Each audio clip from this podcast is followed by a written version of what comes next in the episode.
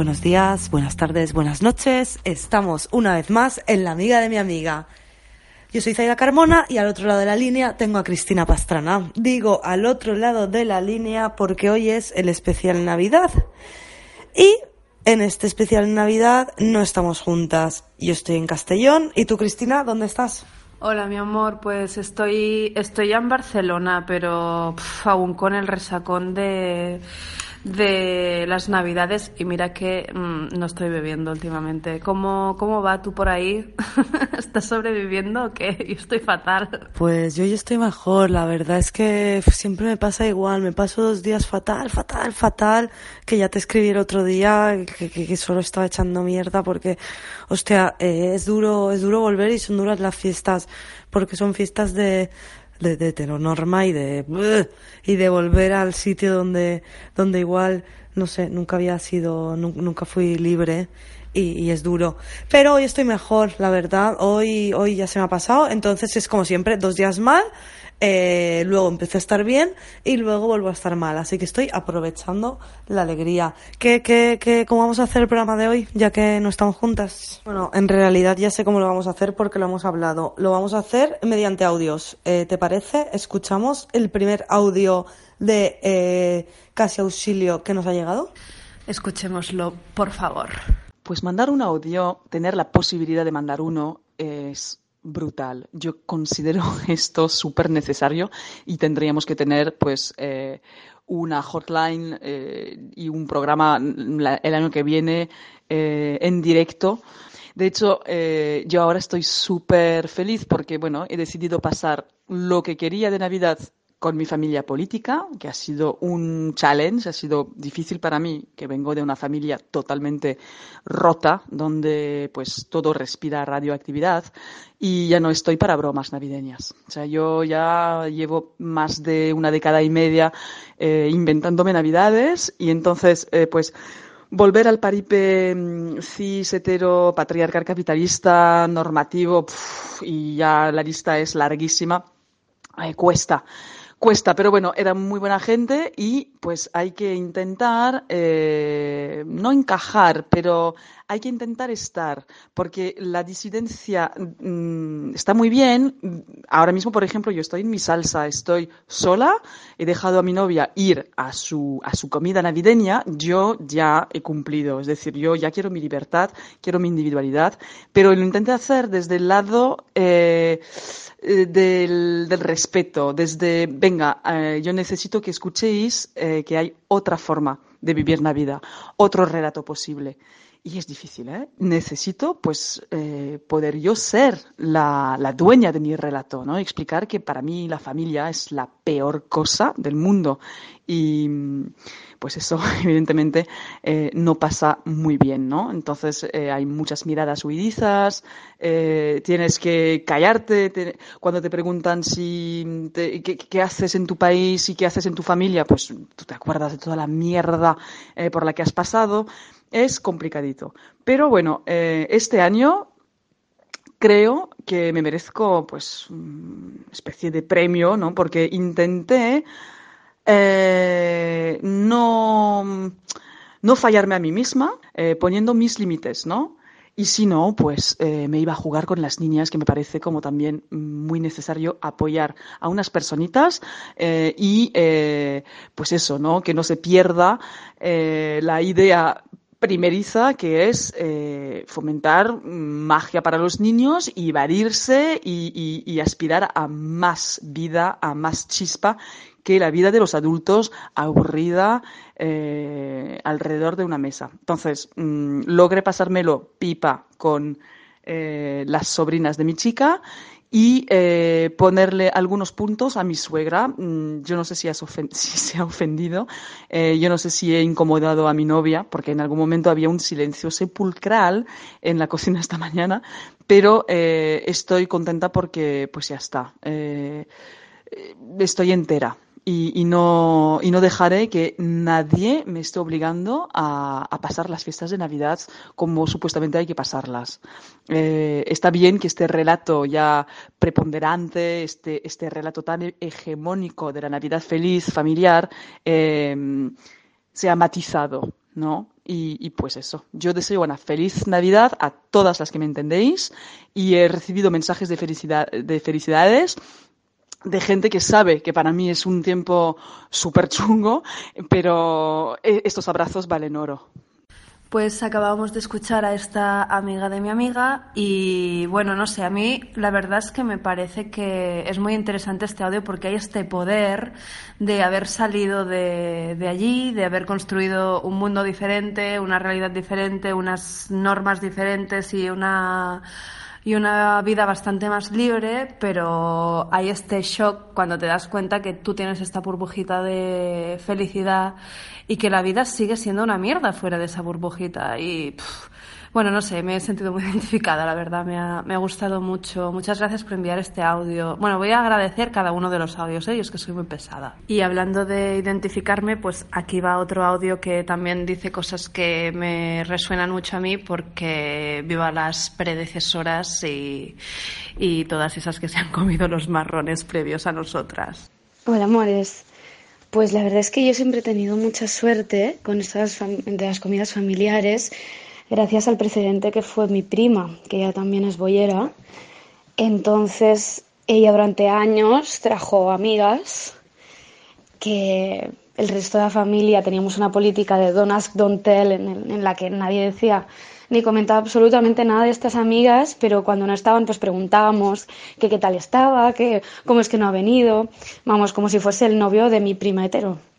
Así que al final pues dejó de traer amigas y traer novias y he tenido la suerte pues de saltarme ese paso y directamente poder traer a mis parejas sin ningún problema. Con lo cual pues jo, que también agradecer pues estas figuras que nos han precedido y que nos han hecho las cosas más fáciles. Jo, muchas gracias amiga por enviarnos este audio esperanzador. Eh, yo en mi caso no tengo predecesoras, que yo sepa. Bueno, mm, eh, tengo una tía que creo que, estuvo enrollada con, con, una mujer o, tuvo una historia muy intensa. Una mujer que unas navidades, de hecho, nos, nos dejó a, mi, la familia de mi madre, son ocho hermanos, nos juntábamos todos. Ahora esto ya, ya no es así, desde que no está mi abuela. El caso, que nos dejó? Eh, nos dejó esa mujer con la que mi tía tenía una relación X, eh, que ella siempre negó, obvio, ahora está casada con un hombre, nos dejó la casa a todos los, a todos los primos. En fin, esta mujer era una mujer a la que me, encantaría conocer porque era una tía eh, jueza que eh, en vez de vivir en otras ciudades decidió hacer su vida en Cazorla un sitio súper cerrado y ella sí que llevaba su lesbianismo, pues estaba fuera del armario, así que me parece una persona, wow, un referente. Volviendo al audio, yo no he tenido predecesoras, a mí sí eh, intento, intento mostrar el boyerismo en mi casa para mis sobrinas, por si ellas eh, experimentan algún tipo de disidencia y por si no la experimentan para que, para que puedan tener eh, referentes de que existe algo más allá de la norma. Ya, yo tampoco tuve como un referente así como muy directo, pero una prima mía salió del armario como justo en el mismo momento. Bueno, en realidad dos primas, eh, una política y otra no. Fue como todo en el mismo momento. Entonces no fueron referentes, pero sí que fue un apoyo, porque saber que en la misma mesa donde te comes tú hay otra persona que también, bueno, en, el caso de mi prima es bisexual y en el caso de mi prima había estado casada, había tenido hijos y ahora estaba con una mujer, que decir que era una cosa bastante más potente que yo que tenía 19 años y estudiaba Bellas Artes, que es que ya se ensumaba eso, ya se veía de lejos. Pero sí que hay esta cosa potente y lo que dices tú con tus primas, a mí me pasa mucho con mis hermanas, que yo siempre ha sido como... Mm, da igual, sé masculina, sé lo que quieras, mm, pasa de todo. Ya, me acuerdo cuando, cuando contaste que hubo una época en la que salieron muchas mujeres del armario en tu casa. Qué maravilla. Pero a ver, ahora eh, vamos a escuchar un audio que, que me ha hecho muchísima gracia. Bueno, muchísima gracia, pero que en realidad es, es terrorífico. Si no lo entendéis, luego a traducción. Así de tranquis. Au secours. Je suis dans une salle de bain enfermée. Je fête Noël en famille. J'aimerais que quelqu'un vienne me chercher. S'il vous plaît. Socorro, por favor. Si alguna escucha este mensaje, que venga a buscarme. Estoy pasando Navidades en familia. Jo, después de, de escuchar este mensaje que, que desde Francia, que parece que esta pobre mujer esté secuestrada, te quería enseñar, Chris, eh, un mensaje que me llegó la noche del 24 de diciembre.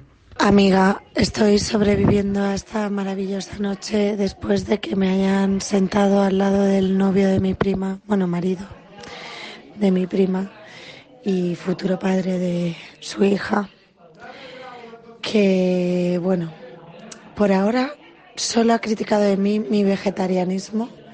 Creo que el resto eh, más tarde vendrá. Pero, pero bueno, eh, no es de las personas que más me agradan en este lugar. Ay, diosas. Y me he tenido que levantar de la mesa porque, claro, soy vegetariana y me han plantado un bebé cerdito asado en el horno delante. Y es que me he puesto un poco mal y me he tenido que levantar. En fin. Todo esto te cuento, ¿qué te parece? Bueno, estoy sobreviviendo. De momento no me han dicho nada de eh, para cuándo te vas a echar novio después de haber estado dos años y pico con Sofía ni nada de esto. O sea que todo bien. Hay esperanza con el boyerismo, eh, no tanto con el vegetarianismo. Un abrazo, Sororo. Espera, es que lo voy a decir, lo voy a decir, bueno, hace mucha gracia, pues estamos en Telegram, ¿vale? Eh, y aquí la señora Cristina Pastrana me acaba de enviar un vídeo con un apio, comiéndose un apio, porque se ha tomado una cerveza y está ciega, y me ha dicho que presente el siguiente audio. El siguiente audio es una conversación que, si no habéis tenido en una mesa de Navidad, igual la habéis escuchado en otro momento. Ánimo, compañeras. Anécdota navideña de Itziar Castro. Hace años, cuando era una joven, mucho más joven que ahora, eh, cena navideña familiar con tíos, eh, primos, sobrinos, estas cosas, y la típica pregunta que de golpe brazo, hablando de unas ah, bolleras eh, famosas, no era yo en aquella época, diciendo, pero esta, ¿quién hace de mujer y quién de hombre?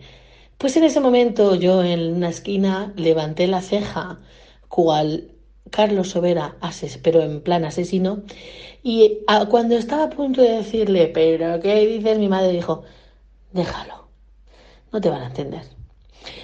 Y ahí, pues, conclusi- conclusión de las fiestas navideñas. Bebe, come, ponte tapones. Feliz Navidad. Y después de este audio más divertidillo, eh, nos ha pasado una cosa que estamos aquí debatiendo a ver qué hacemos y qué no hacemos, porque nos ha llegado un audio muy guay que nos ha conmovido muchísimo, que aparte hay una protagonista, pero hay una red afectiva que también aparece de forma, de forma explícita con sus voces y que nos ha hecho pensar en muchísimos temas. Em, ¿Qué podemos decir? Que gracias, Camil, por habernos mandado esta maravilla de audio que ahora vais a escuchar todas. Creo que os van a resonar muchas cosas. A nosotras nos ha, nos ha, nos ha roto y nos ha esperanzado a la vez. Así que, así que aquí va. Vale, pues empiezo a grabar. Eh, pues eso, hago, hago este audio así como un poco para, para contextualizaros, bueno, pues el, lo que ha sido volver a Málaga, volver a ver a mi familia después de haber estado como varios meses en este rollo un poco de, bueno, en toda esta movida un poco queer que está bastante, bueno, digo, bueno, mm, emergente, o sea, que está en la que me he metido desde hace, bueno, desde hace muy poco. Realmente, o sea, yo realmente empecé con todo, todo esto conociendo pues a... Pues fue básicamente cuando conocí a Elena, una Elena Ramírez, eh, que nos conocimos por la calle. Y, nada, fue conocerla y después de varios meses, bueno, pasaron varios meses y, y nos abrió a mí y a, Ana, Ana, Ana Molero, por Instagram y nos propuso pues esto de- del proyecto de Queerdad, de formar una boy band eh, dentro de lo que es el drag king. Y, y nada, entonces eso pasó hace ocho meses y nada, para mí fue como el descubrimiento un poco de todo bueno, realmente de todo el ambiente un poco LGTBI, digamos, porque yo antes de eso no tenía ningún contacto con este mundo. O sea, pasaba, bueno, salía de una relación de tres años con un chico, había estado todo, toda mi vida un poco así como, no de tapadera, porque realmente tampoco es que me lo planteara, pero no era algo, no tenía ningún referente, no era algo con lo que estaba familiarizada y simplemente como nunca se me había dado la oportunidad de conocer a nadie, de este ámbito ni nada, pues nunca me planteé, simplemente no surgió.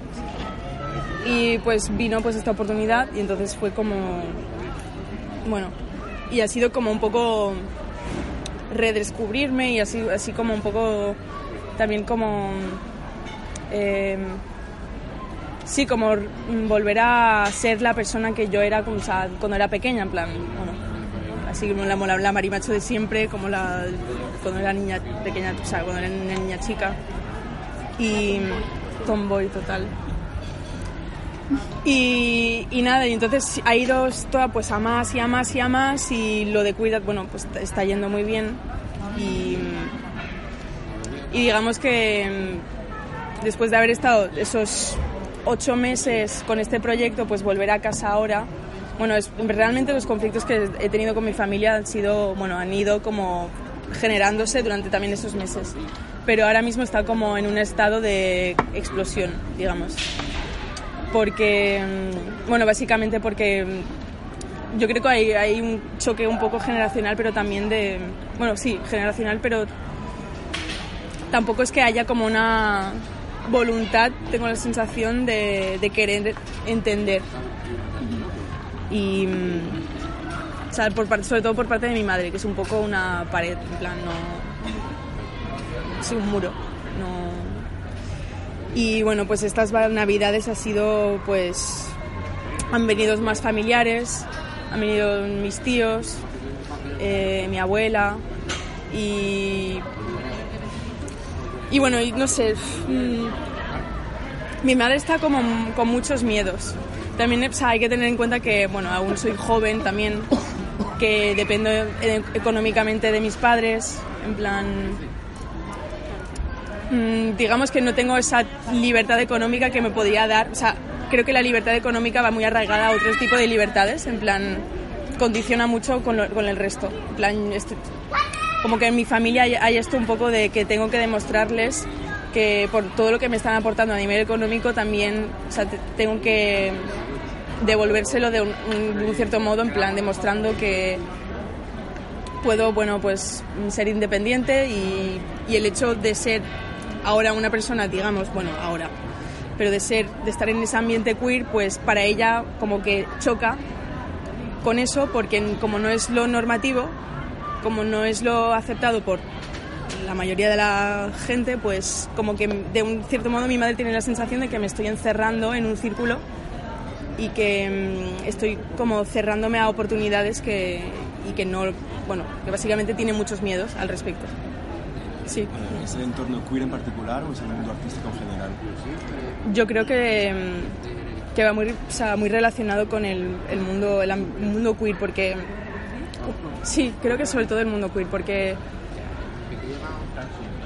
sí, hay mucha también, o sea, yo creo que tiene mucha homofobia interiorizada y el tema también de, de la homofobia que hay, también lo ve como una barrera. Ella, ella tiene como ese prejuicio de que, bueno, realmente no es tanto un prejuicio, pero que hay mucha gente que realmente tiene como esa homofobia y para ella o sea, tiene miedo también de cómo nos va de cómo me va a afectar a mí también a mi hermano porque es verdad que también este año mi hermano ha salido también del armario es decir este año ha sido como mi hermano, yo metiéndome en el proyecto de Queerdad, mm, ha sido como todo de golpe. Y, hostia, me han ruido de la calle, tío. Em, Entonces ella piensa que ese mundo, lo que realmente motiva su miedo es lo que pueda cambiar en ti o la imagen que los demás puedan tener de ti. Las dos cosas. Esa, ella tiene muchos miedos con respecto a la imagen que proyecto hacia los demás y cómo los demás me van a aceptar y eso tiene, o sea, eso relacionado con em, el ambi- o sea, en mi futuro a nivel profesional, pero también como a nivel de relacional, en plan, para ellas como que me estoy cerrando completamente, me estoy metiendo en esa burbuja y de la que, bueno, de la ¿Tú que... sientes que algo de ti ha cambiado desde que entraste en ella? Y has salido y precisamente te has Mm. encontrado con la realidad que te ha acompañado desde toda tu vida, tu infancia, etc. Sí, sí, o sea, yo mm, siento realmente que he reconectado con algo que había en mí de pequeña y que, o sea, realmente todos estos años, en plan, sobre todo la adolescencia y hasta, bueno, hasta mi, mi última relación con Javi, todo este periodo de tiempo, en plan, que han sido varios años, mm, noto que lo que en lo que me he esforzado ha sido más en encajar más que en pensar en cómo yo me sentía como, bueno, y en intentar ser yo misma, o sea, en- entonces ahora estoy como descubriendo lo que es, en plan, sentirte cómodo contigo mismo, de cómo eres realmente, en plan. ¿Y crees que precisamente fue tu familia lo que motivó que te amoldases a esa realidad que intentas intentas Claro, en el fondo sí, porque, mm, ¿sabes? Sobre todo mi... Sí, no, mi... Sí. Y también mi familia, bueno, estoy en una familia que mm, la importancia de, o sea, le dan mucha importancia a la imagen que proyectas. Sea, no sé si en todas las familias, en plan, no sé si en las vuestras, pero en la mía es algo como muy, muy, muy... Y va muy relacionado con el con el gusto en plan de la o sea, de cómo de la, de la, de la vestimenta en plan de del estilo que tengas en plan a mi madre le da muchísima importancia a eso o sea Sí, yo siempre veía en tu madre, al menos cuando éramos pequeñas, el tema de la feminidad, ¿no? Que Sí. era algo que, Sí, sí, que total. le gustaba mucho realzar Sí, sí. y que estuviese presente en ti, total de una forma u otra. Y nadie entonces bueno pues y también bueno es verdad que mm, ahora pues sí y físicamente también he cambiado en plan como que me siento muchísimo más cómoda con la masculinidad entonces también lo exploro un poco y también pues, justamente con cuidado. Y, y esa, esa ella tiene como mucha mucho rechazo a eso a esa masculinidad en la mujer. Para ella es mm, le tiene muchísimo miedo tío le tiene como un, un terror a eso es increíble y ahora que llevo bigote buah, el tema del bigote el llevar bigotes y ser mujer para ella es que es un colapso, sí. Y también le daba mucho miedo en los comentarios de su propia familia, en plan de su, de su hermano, que ha venido también, mis tíos, de mi abuela. Y de hecho mi tío ha sido una de las personas durante estas navidades que quien más me ha hecho comentarios al respecto. Cuando en verdad tengo muy poca relación con él y no hay esa confianza y, y se ha dado como la libertad de, de juzgar un montón. Ha dicho cosas tipo... mm, Bueno, me ha dicho mm, claramente, en plan, con estas palabras, que queda, que, que, que queda horrible. En plan, de que por qué llevo un bigote, que queda horrible. Y, y luego, y hoy, que se, se han ido al mediodía, se fueron, eh, me ha dicho, bueno, al despedirse, me dice, bueno, pues que te vaya bien en Barcelona y tal, nos vemos pronto, eso espero, y espero que cuando nos volvamos a ver, eh, y señala, señala su cara, así como, como señalando mi cara, y me dice, espero que la próxima vez esto sea mejor. O sea, esto, o sea, refiriéndose al bigote, que, que, que mejore, en plan, que no sea como... que no lleves bigote, básicamente. Y me quedé bastante en plan, como, wow, te estás despidiendo de mí y me dices esto ahora, en plan así, de estas formas. Me quedé flipando, tío. Y nada, yo hoy he tenido también una conversación con mi madre bastante heavy porque después de que pasara esto se lo comenté a mi hermano así como un poco a- en silencio, o sea, en secreto y mi madre lo escuchó y entonces eso inició como una discusión que hemos tenido hoy. Y nada, lo mismo, siempre de lo mismo, en plan de sus miedos, de, bueno... O sea, que tu madre estudia las conversaciones con tu hermano. No, estaba al lado, lo, lo yo. No era, no era algo así voluntario. ¿Y tú te esperabas que la reacción por parte de ella fuese a ser tan radical o tan cerrada? Mm, Porque me imagino que antes de presentarte en tu casa ¿no? y decir eh, estoy en esto, me he metido en ello, así es como me siento, no sé cómo lo veis. Realmente no me sorprende, lo que más me sorprende es que se. que se. O sea, que se quede tanto en eso de. o sea, que se afierre. Que se aferre tanto a. a al no confiar, al... Sí. Este, porque yo al final no le estoy pidiendo que acepte o que ni que le guste, en plan, no le estoy pidiendo eso. Simplemente que no intente, que no me esté reprimiendo, en plan, que simplemente en plan, vale, pues no te está gustando, pero no, no es razón. O sea, yo siempre le digo, tía, pero ya sé que no te gusta, pero no hace falta que me lo digas constantemente. He entendido que no te gustaba. No hace falta que me lo repitas tantas veces. Y nada, y confío un poco más en que no. de que me va. Tío, no sé cómo me va, a ir en la vida, no puedo. no puedo saberlo. No tienes la bola. Pero que confíe un poquito más. Sí, es lo único- el miedo es muy racional. Es que es eso. Es verdad que los Es que es el miedo. Y yo entiendo que ella tenga miedo, ¿eh? Pero. Pero... mm. Pero entonces no sé. Supongo que lo único que puedo esperar es que con el tiempo se le vaya un poco el miedo y que. Y yo lo que espero es que ella intente un poco gestionárselo porque yo no lo puedo hacer por ella.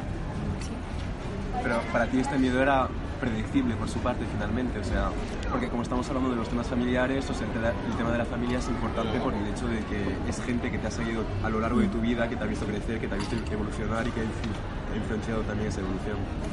Y no sé, por, ejemplo, ¿tú crees que tu madre a lo largo de tu vida ha ido alimentando ese miedo y justamente por este tema de que Yo lo- creo lo que sí. Lo que estás exteriorizando ahora es algo que ya tenías presente en la infancia, ¿sabes? Sí. Eh, Es algo de que Sí. ella te ha conocido así. Ella ha intentado reprimirlo. Sí. Te, ha- te ha conocido así. ¿tú Sí, y de hecho cuando intento de hablar de eso con ella, es decir, del hecho de que, porque ella no ha habido como una, ella no me ha reprimido directamente, digamos, es decir, no me ha, nunca me he sentido como, es decir, no ha habido ninguna violencia en sí, ¿sabes? Sí. Pero sí que yo de pequeña era claramente como muy, bueno, pues, muy, sí, masculina, digamos. Y mm, es verdad que ella ha ido como intentado modificar esto y bueno, pues que encajara más. Y yo creo que sí que ella siempre ha tenido como este miedo y a la adolescencia cuando yo o sea, empezado a ser como, bueno, intentar encajar más, no se ha preguntado en ese momento si era lo que era, en plan de dónde venía eso, si era mm, por... De hecho, creo que ni siquiera le interesa, en plan, para ella, vale, pues intentas encajar, es así como tiene que ser. Que seas feliz dentro de eso o no, no, no es lo importante. O sea, ella, ella ni se lo plantea esto, para ella es...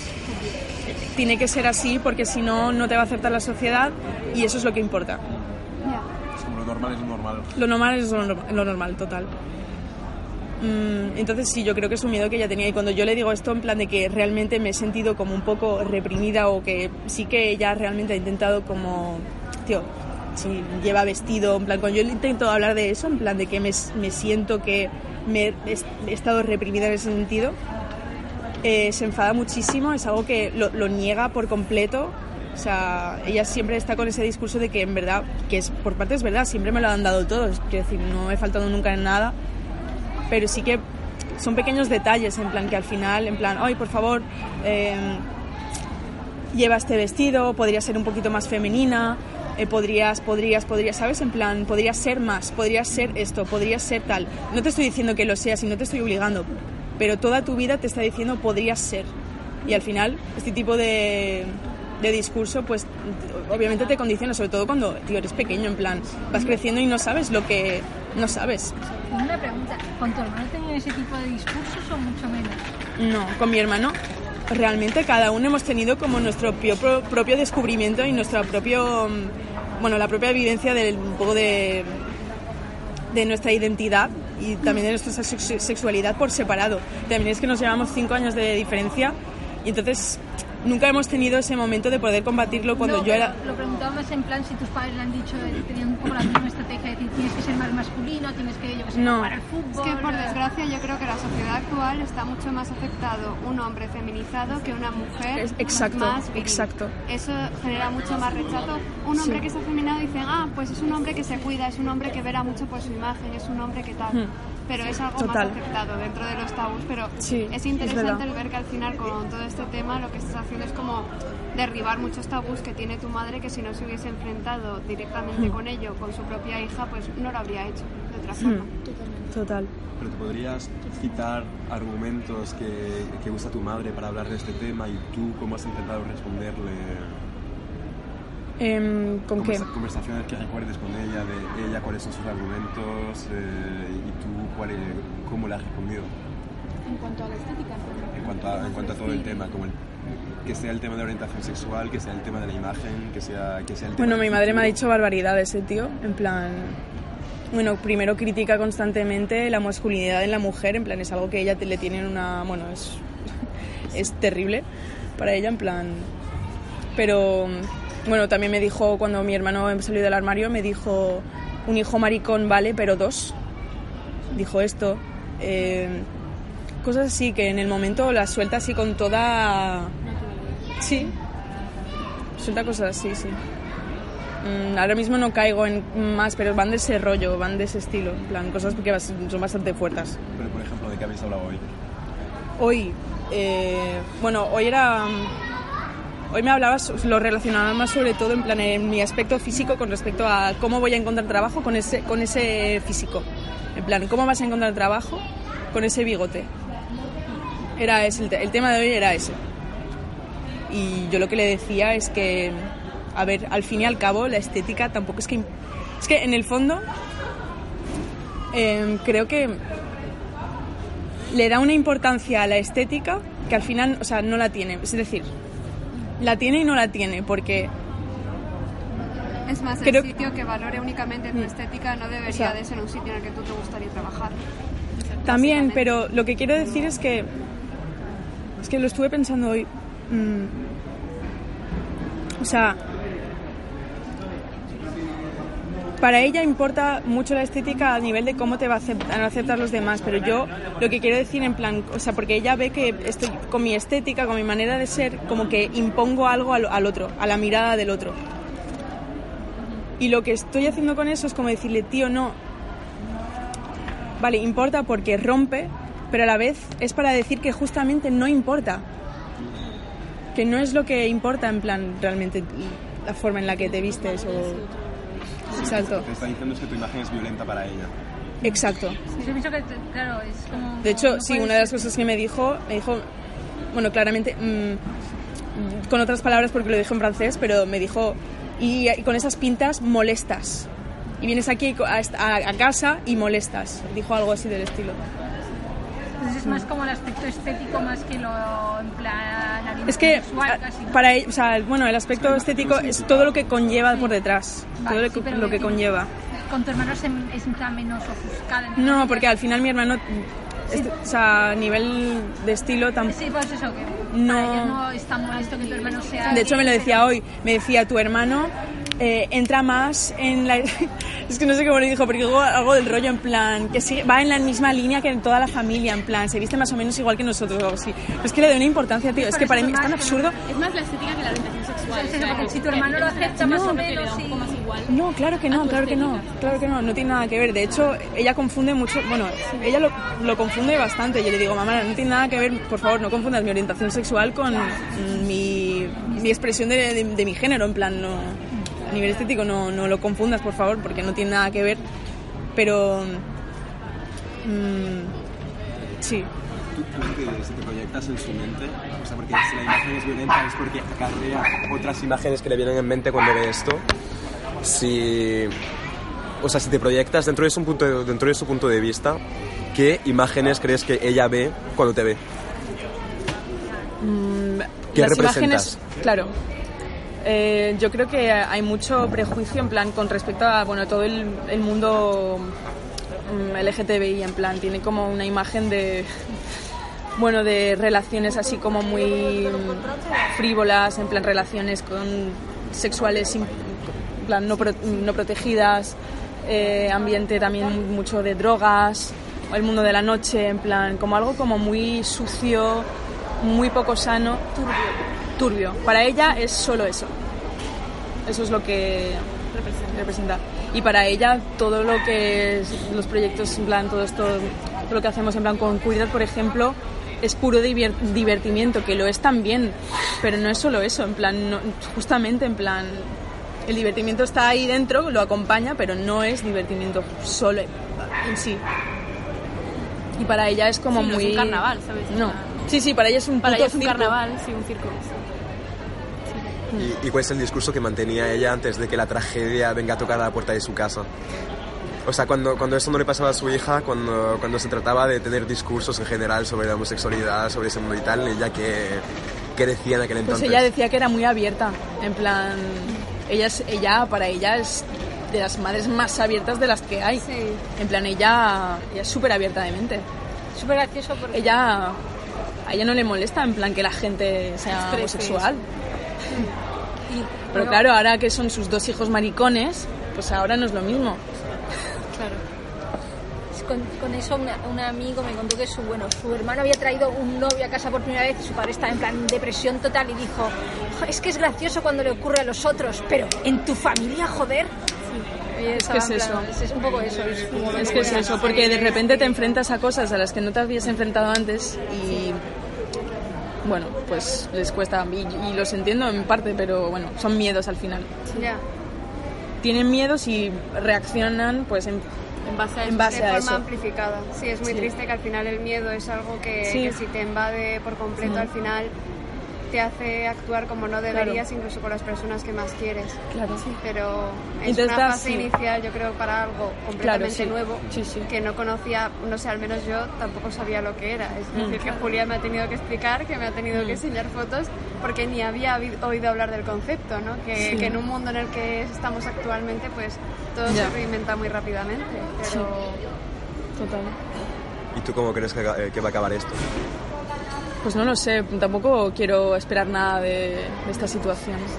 ¿tú crees que Yo sí? lo único que yo le he dicho hoy a mi madre, mira mamá, yo no sé cómo, o sea, no sé cuál es la solución porque no estábamos llegando a nada con la conversación.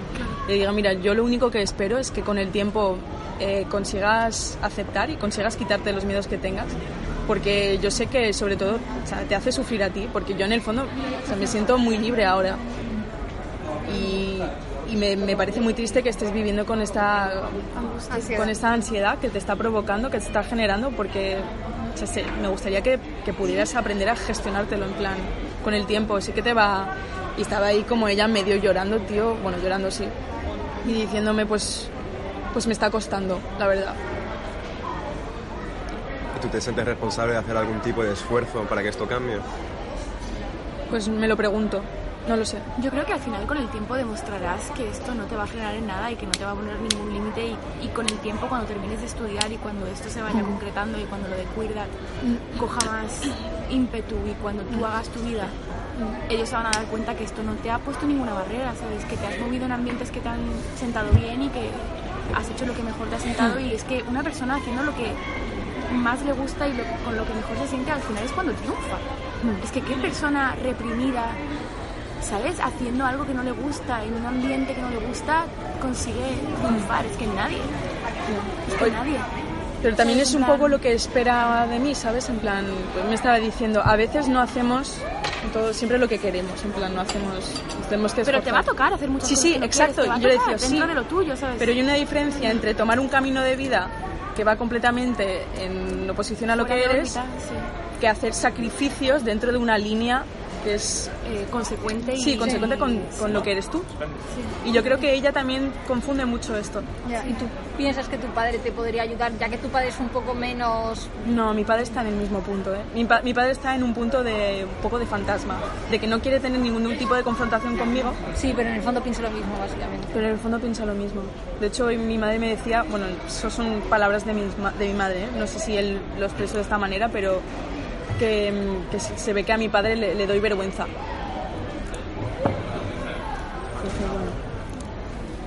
Bueno. Yo creo que mm, lo puedo parar ya. No, podemos- interesante sí, sí, esto. sí, sí. Última pregunta. Sí. ¿Crees que si con el tiempo lo aceptan es porque creen que lo vas a dejar o porque van a ver realmente que no te ha cambiado el seguir en esta... En Espero que la vida me pueda, o sea, que me, lo, me pueda permitir, en plan, poder demostrarles que, que puedo llegar a, a, a mantenerte tal y a como mantenerme eres. tal y como estoy y poder, mm, bueno, ganarme la vida también, ¿no? Al final, tal y como soy y con lo que hago, en plan. Espero poder demostrarles eso, decirles, pues mira, tenías todo este tipo de prejuicios, pero mira, me va bien. Espero no tener que yo... eh, retratarte. Sí, que no creo que lo haga realmente. Aunque viva en, bueno, en la miseria, no creo que, que vuelva hacia atrás, no lo creo. Que al No- final no va es su conmigo, hija, no así va. que van a aceptarte, hagas lo que hagas. Y Tendrán que hacerlo, seas. yo creo. Tiempo al tiempo, poco Sí, a poco. Exacto. Poco a poco. Total, poco a poco. Un aplauso para Cami. Ay, qué cookies. Mira, a modo de anotaciones, eh, digo cuatro cosas que no quiero que se nos escapen para próximos programas y, hablarlo. Me he apuntado bigote y masculinidad, eh, volver a tu niña o tu niñe queer, eh, ser la resistencia y las voces amigas. Yo ya le he dicho a Camil que quiero cenar con ella y hablar un buen rato de todo porque es que es una maravilla mm, poder escuchar gente con la que te sientes tan cerca y con la que te hace repensar otra vez cosas de, de tu yo de antes, de tu yo de ahora, de cosas que tenemos rotas dentro y que tenemos que, tenemos que arreglar y, arreglar juntas y salir más poderosas que nunca. Eh, ahora que, que te escucho decir esto, en estos días, ¿no? De, de volver a casa, de volver a Castellón, de, de volver encima en, unas fechas tan de Navidad, ¿no? Que es lo que, lo que, lo que hemos dicho antes, que es tan de la heteronormatividad, tan de lo que hemos dejado atrás.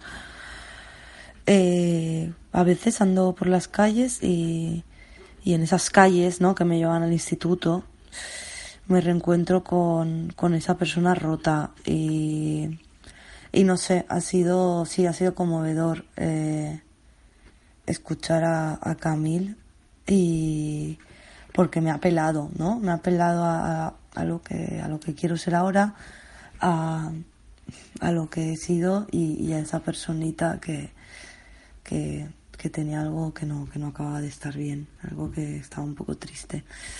Ay, me, me he. Muchas gracias. Eh, esto ha sido eh, lo mejor regalo mm, de Navidad que nos podías hacer. Y amigas, mm, os queremos. En enero, más.